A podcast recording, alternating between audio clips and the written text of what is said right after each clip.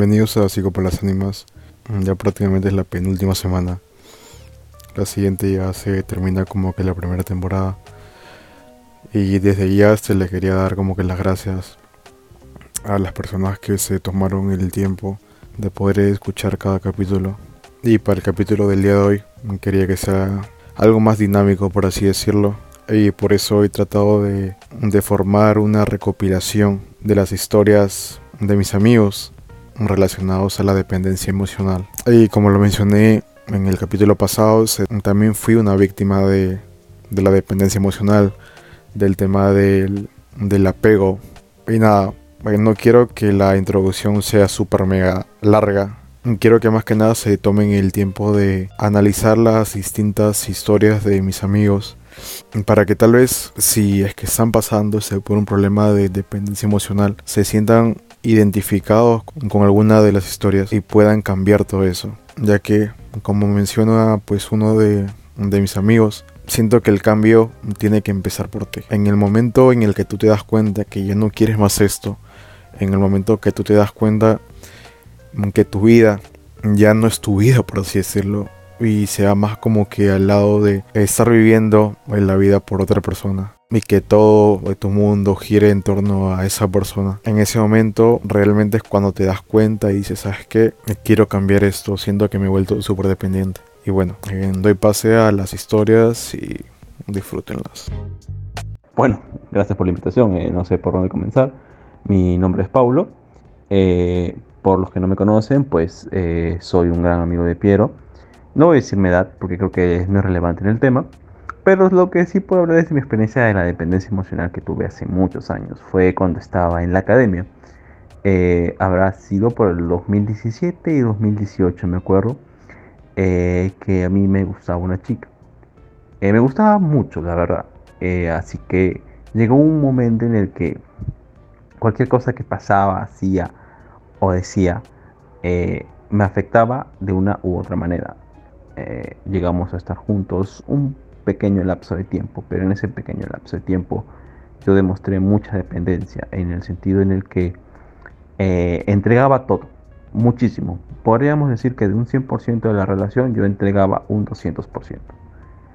Eh, y bueno, eh, cuando nosotros cortábamos, cortábamos o cuando bueno, ella este, simplemente me ignoraba o se, o se iba, pues a mí me dolía, ¿no?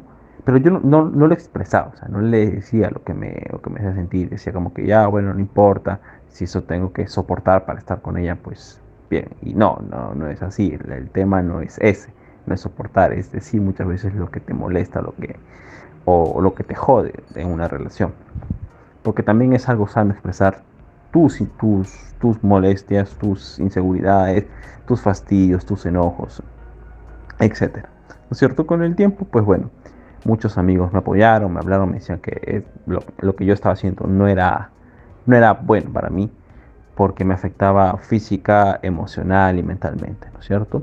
Y por más cosas que me hablaban, eh, yo no les hacía caso. Hasta que llegó un punto en el que yo mismo me di cuenta que no, yo no quería seguir haciendo esto. Y eso suele pasar muchas veces con muchas personas, muchos amigos conocidos.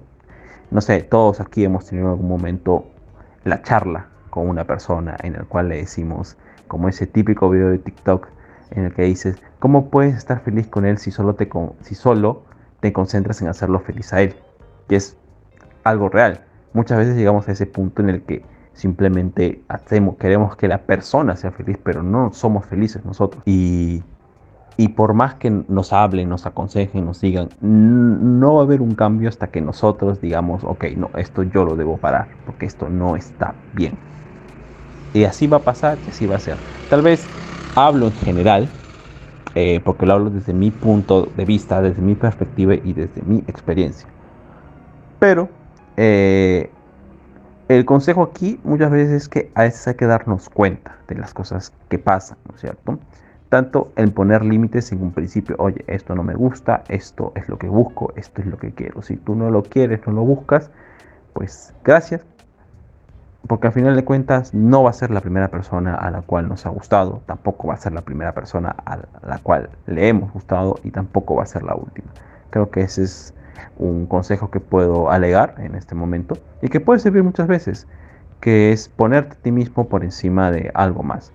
Siempre en una relación vas a tener que ceder, y es verdad, vas a tener que ceder, vas a tener que entregar confianza en muchas cosas, pero siempre también debe, hay que poner los límites en lo que se puede soportar, en lo que quieres, y sobre todo en lo que buscas de la otra persona.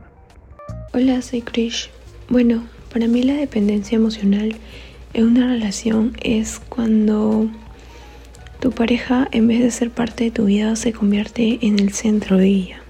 O sea, tu vida y tu día a día empiezan a girar en torno a él o a ella. Y esto es algo que en su totalidad está mal. Tuve una experiencia así en mi última relación. A veces nos cegamos tanto que confundimos el amor con la dependencia.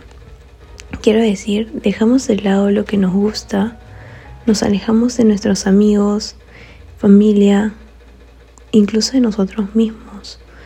Dejamos de lado nuestras emociones, alteramos nuestra rutina y vida solo para complacer y satisfacer a esa persona la cual dices amar, solo para que ésta no se vaya. Esto me hizo caer en un bucle cuando trataba de poner límites y salir de ahí simplemente no podía, porque pensaba que no había algo mejor para mí allá afuera que nadie podría darme lo que esa persona me daba. Me perdí, dejé de ser yo misma y la verdad es que no era feliz. No sabía qué hacer. Busqué ayuda. Eh, leí muchos libros, vi videos, incluso escuché podcasts sobre la dependencia emocional. Así que un día dije, eh, basta, ¿no? ¿Qué me da y aporta esta persona que no puedo hacerla yo misma? Fue ahí donde empecé a recuperar el control de mis emociones y de mi vida. Salí de ahí. Me costó de igual manera, me costó muchísimo, pero les juro que ya no busqué ni quise intentarlo de nuevo. Y créanme que hoy por hoy sigo recuperándome, aprendiendo amándome y valorándome, sobre todo poniendo límites ante cualquier situación. Y nada, solo recuerden, el amor no es peligroso ni feo. No se cohiban de, de amar o de sentir. Lo que sí es feo es la dependencia emocional.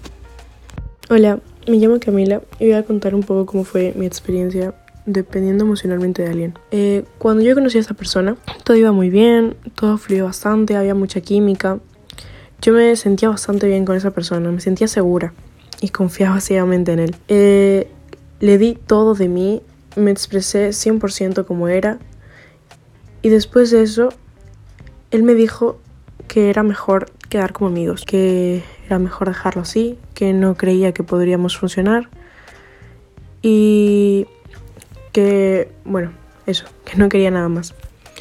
En ese momento a mí se me destrozó el mundo porque por mi cabeza se pasaron un montón de ideas. Que había hecho algo mal, que no le gustaba como era en verdad y que por eso me había dejado de hablar. Y me bajoné un montón. El día que me dijo eso estuve súper mal porque incluso días antes habíamos estado hablando como si no hubiera pasado nada. Entonces eso me chocó bastante. Eh, después de un tiempo yo le seguía rogando que por favor que por favor que no, que sigamos hablando al menos. Eh, lo llamaba, le escribía, pero obviamente luego entendí que no podía obligarlo ni forzarlo a sentir nada. Entonces mejor me alejé.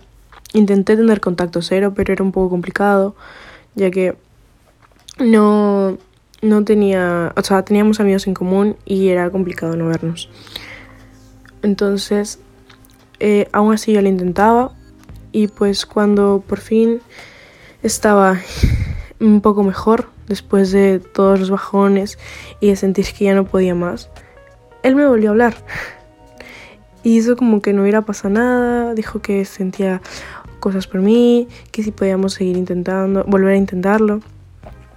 Yo obviamente no había terminado de curar y le dije ciegamente que sí. Le dije que sí, que no pasaba nada. Cuando volvimos a hablar, no duró creo que ni dos semanas y volvimos a dejar de hablar. Y yo me puse mal. Me sentía destruida, me sentía hundida, sentía que me habían traicionado, Sentía que yo había traicionado también porque sentía que había hecho algo mal y que por eso él me estaba dejando de hablar. Eh, sentía que el mundo se me venía encima. Eh, no podía parar de llorar a veces. No podía ni pararme de la cama. Me sentía mal. Las personas que me rodeaban me vieron tan mal que no sabían ya cómo ayudarme y poco a poco logré salir. Logré salir de lo mal que me sentía, de esa sensación de ansiedad al ver a esa persona, de tenerle, incluso llegarle a tener un poco hasta miedo de que te vuelva a hablar cuando estés mejor, que volvió a pasar, claramente, porque una vez que yo logré salir de ese hoyo en el que me sentía, junto con ayuda de más gente, me di cuenta de que no estaba sola, que él no era mi mundo. Eh, y me logré sentir mucho mejor, volvió a aparecer. Y yo creo que eso es lo peor que puede pasar porque si tú no quieres a alguien, déjala ir. No la fuerzas a quedarte contigo cuando tú ya no sientes nada.